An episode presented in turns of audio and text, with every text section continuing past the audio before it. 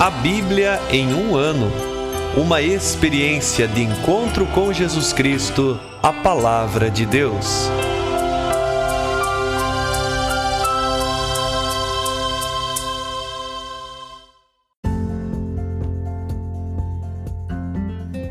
Olá, eu sou André, seminarista na Diocese de Ponta Grossa, no Paraná. Você está ouvindo o podcast A Bíblia em um ano Usando um plano de leitura cronológico, vamos ler a Bíblia inteira em 365 dias, descobrindo como a história da salvação se desdobra e se atualiza em nossas próprias vidas e na vida da Igreja. Estamos usando a Bíblia Católica com a tradução oficial da Conferência Nacional dos Bispos do Brasil. Você pode acessar o plano de leitura completo por meio de um link que você encontra na página do Instagram, a um ano ou no facebook.com barra seminariopg. Inscreva-se nesse podcast por meio da plataforma que preferir para receber as notificações diárias dos nossos episódios.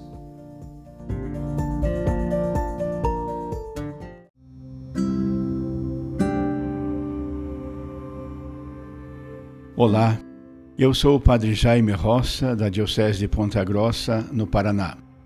Antes de iniciarmos a leitura e a escuta dos textos bíblicos propostos para hoje, peçamos que, pela ação de Deus, a Sua palavra frutifique em nossas vidas.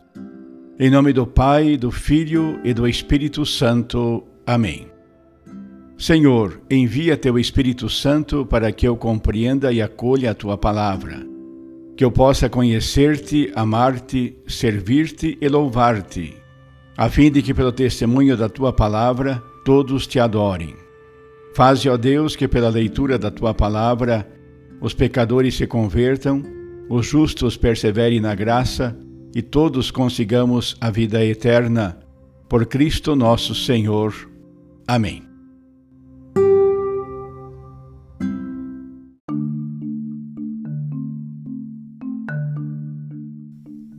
Hoje é o dia 150 de nosso podcast A Bíblia em um ano, e nós leremos o capítulo 24 do segundo livro de Samuel, onde o rei Davi ordena fazer um recenseamento do povo de Israel. Leremos também o capítulo 29 do primeiro livro de Crônicas, onde são feitas doações para a construção do templo, a última oração de Davi e a sua morte. E por fim leremos o Salmo 30.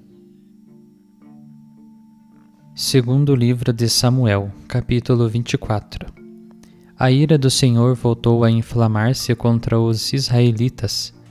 Ele instigou Davi contra eles, dizendo: Vai, faze o recenseamento de Israel e de Judá.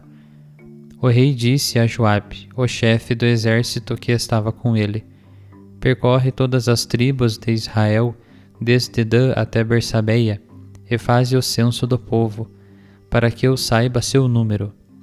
Joabe respondeu ao rei: Que o Senhor teu Deus multiplique o povo cem vezes mais do que agora, e que o vejam os olhos de meu senhor o rei. Mas que pretende meu senhor o rei com isso? Contudo, a ordem do rei prevaleceu sobre a opinião de Joabe e dos chefes do exército. Então saíram da presença do rei para recensear o povo de Israel. Passaram para o outro lado do Jordão e começaram a partir de Aroer e da cidade que está no meio do vale, passando depois a Gad e a Jazer. Chegaram a Galaad e a terra dos Eteus em Cádiz e foram até Dan. De Dan dirigiram-se a Sidônia, chegaram à fortaleza de Tiro e a todas as cidades dos Eveus e dos Cananeus, e foram ao deserto de Judá, em Bersabeia Tendo percorrido toda a terra, voltaram a Jerusalém após nove meses e vinte dias. Joabe apresentou ao rei o resultado do recenseamento do povo. Havia em Israel oitocentos mil guerreiros que empunhavam a espada, e os homens de Judá eram quinhentos mil. Davi sentiu um golpe no coração depois que contara o povo, e disse ao Senhor: cometi grande pecado pelo que fiz, mas agora, Senhor, perdoa o crime do teu servo, pois cometi grande estupidez.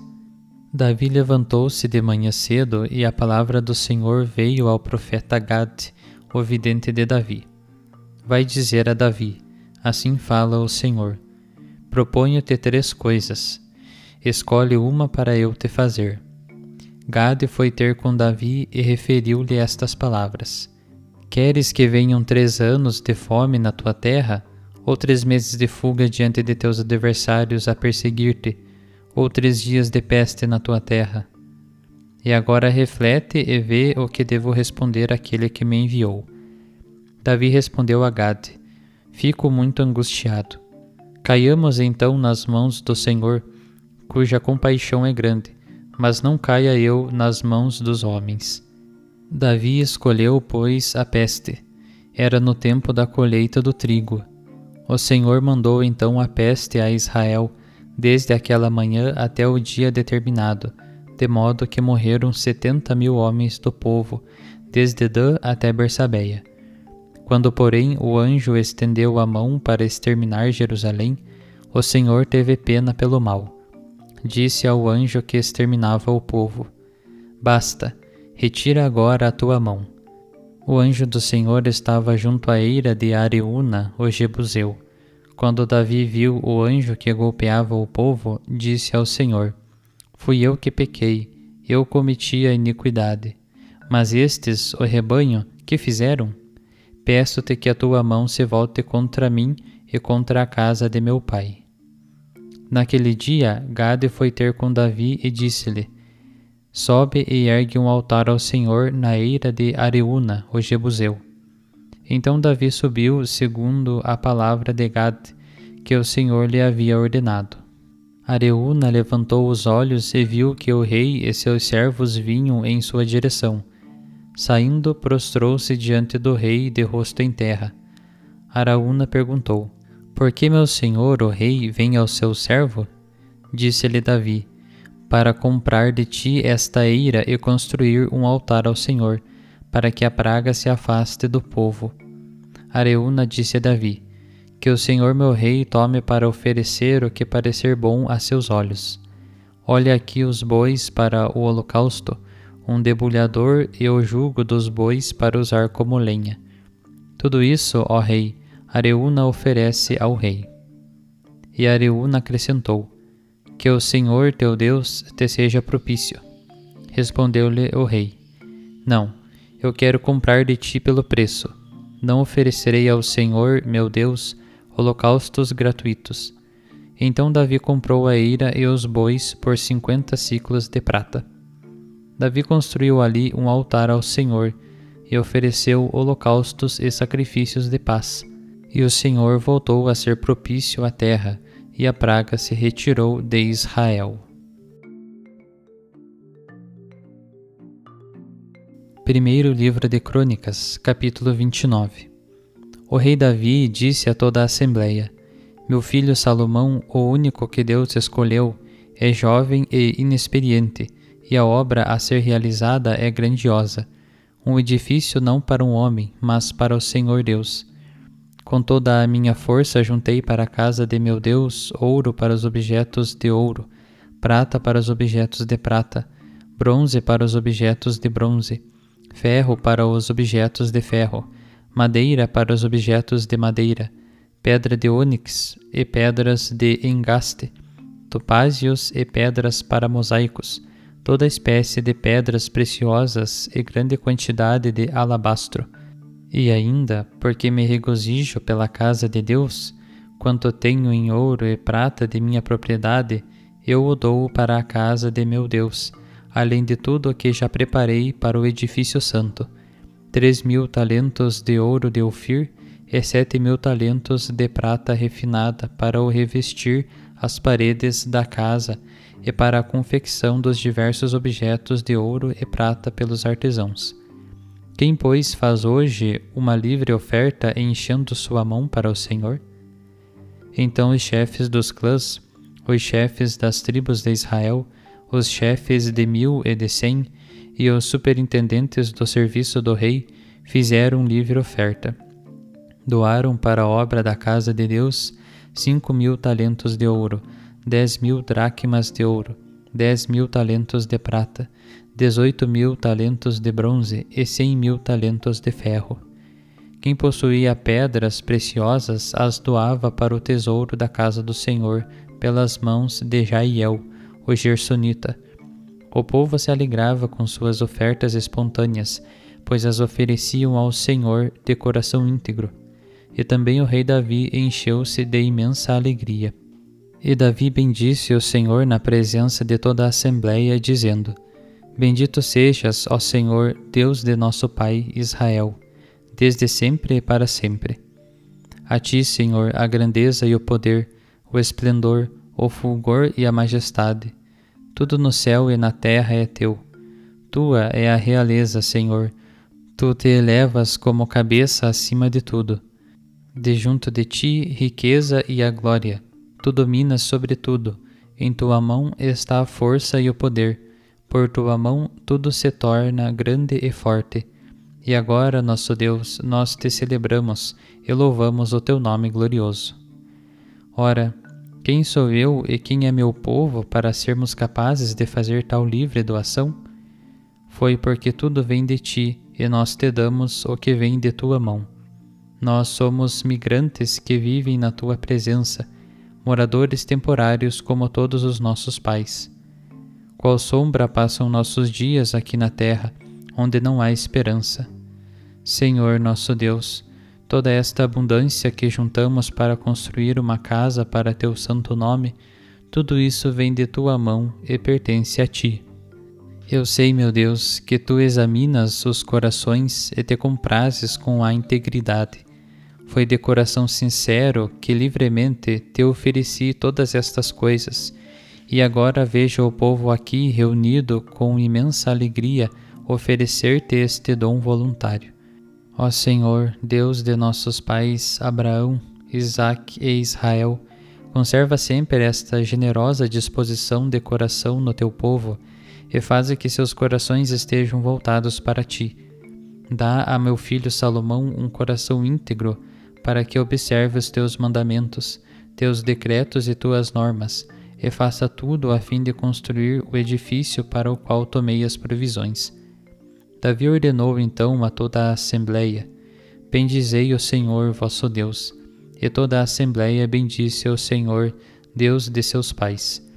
Inclinaram-se e prostraram-se diante do Senhor e diante do rei. No dia seguinte, imolaram vítimas ao Senhor e ofereceram-lhe holocaustos: mil novilhos, mil carneiros e mil cordeiros, com as respectivas libações e imenso número de sacrifícios para todo o Israel. Nesse dia comeram e beberam com grande alegria na presença do Senhor, e outra vez proclamaram rei a Salomão, filho de Davi, e ungiram-no para o Senhor como príncipe, e a Sadoc como sacerdote. Assim, Salomão sentou-se no trono do Senhor em lugar de seu pai Davi, e teve êxito. Todo o Israel lhe prestou obediência todos os chefes e os valentes, e também todos os filhos do rei Davi prometeram lealdade a Salomão. O Senhor foi aumentando a grandeza de Salomão aos olhos de todo o Israel e concedeu-lhe majestade régia como nenhum outro rei de Israel a teve antes dele. Davi, filho de Jessé, reinou sobre todo Israel. O tempo de seu reinado sobre Israel foi de quarenta anos ele reinou sete anos em Hebron e trinta e três em Jerusalém. Morreu numa velhice feliz, cumulado de anos, de riquezas e de glória, e seu filho Salomão tornou-se rei no seu lugar. A história do rei Davi, do início até o fim, está escrita na crônica do vidente Samuel, na crônica do profeta Natã e na crônica do vidente Gad. Tudo o que se refere a seu reinado e seus grandes feitos bem como todos os acontecimentos que sobrevieram a ele, a Israel e a todos os reinos da terra. Salmo 30 Ao Maestro do Coro Cântico para a dedicação do Templo, de Davi. Senhor, te exaltarei porque me livraste e não deixaste que meus inimigos se divertissem à minha custa. Senhor, meu Deus, a ti clamei e me curaste. Senhor, tiraste do Sheol a minha alma, restituíste-me a vida, para eu não descer a cova. Cantai salmos ao Senhor, vós, os seus santos, rendei graças à sua memória sagrada.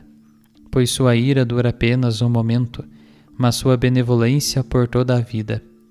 Se à tarde se hospeda o pranto, de manhã vem a alegria. Eu, porém, na minha segurança me dizia: nunca serei abalado. Senhor, com a tua benevolência deste firmeza à minha honra, mas quando escondeste o rosto, fiquei perturbado. Passei então a clamar a ti, Senhor, e a meu Deus eu supliquei. Que vantagem pode haver com meu sangue, com a minha descida à cova? Acaso o pó vai louvar-te e proclamar a tua fidelidade? O Senhor ouviu e teve compaixão de mim. O Senhor tornou-se o meu protetor. Transformaste o meu pranto numa dança. Rasgaste minha veste de luto e me cingiste de alegria, e o meu coração há de cantar-te sem calar. Senhor, meu Deus, para sempre hei de louvar-te.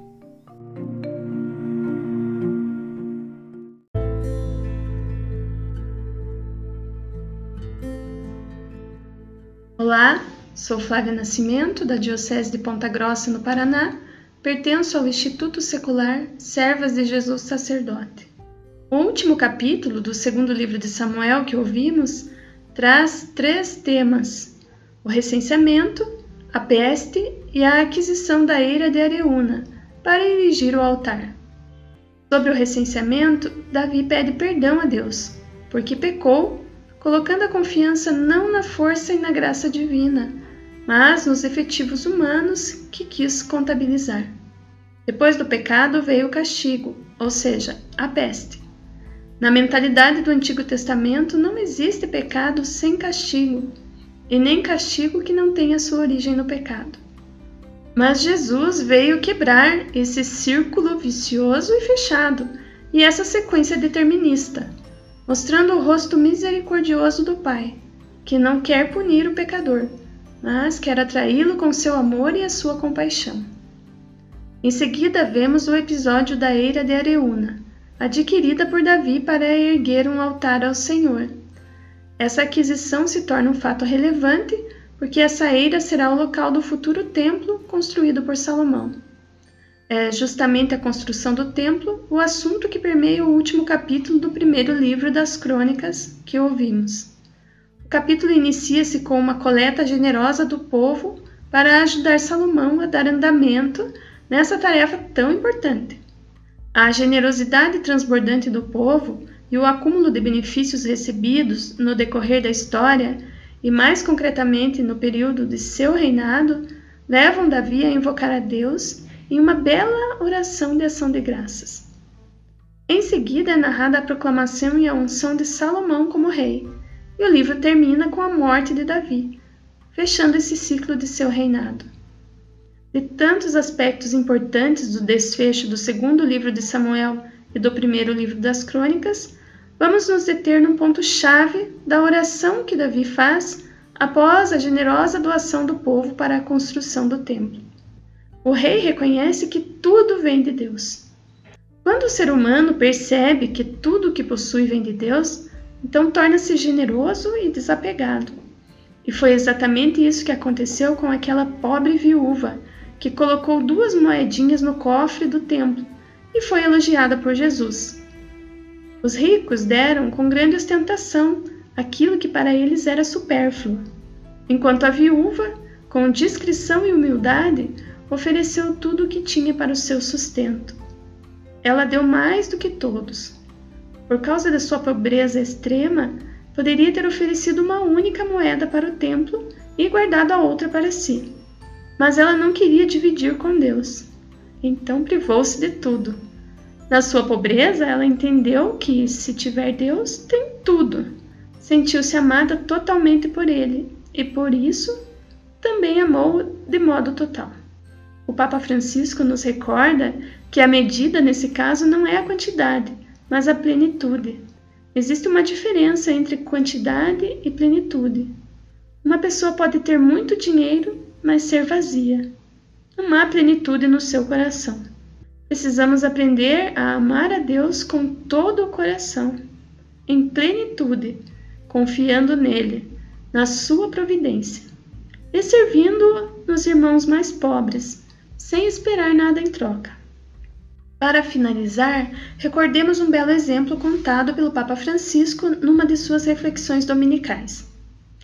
Uma mãe estava à mesa com seus três filhos e comiam bifes à milanesa. Naquele momento, bateram à porta e um dos filhos foi ver quem era. Voltou dizendo que era um mendigo, pedindo para comer.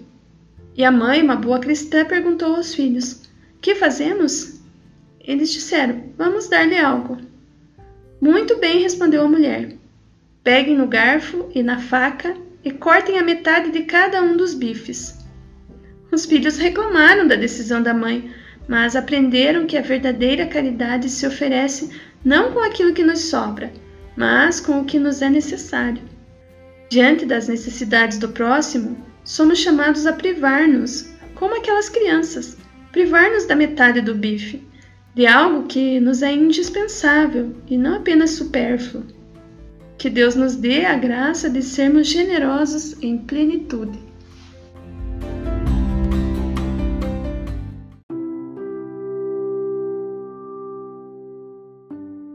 Querido irmão, querida irmã, após a leitura e a meditação da Palavra de Deus contida na Sagrada Escritura, peçamos que o Espírito Santo inspire as nossas ações a partir do mistério de Jesus Cristo, o Verbo encarnado. Oremos.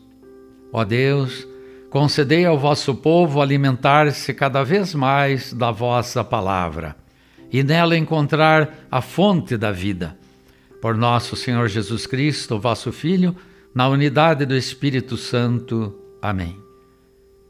Quem vos fala é Dom Sérgio, bispo da Diocese de Ponta Grossa, no Paraná. Que desça sobre vós a bênção de Deus Todo-Poderoso, Pai e Filho e Espírito Santo. Amém.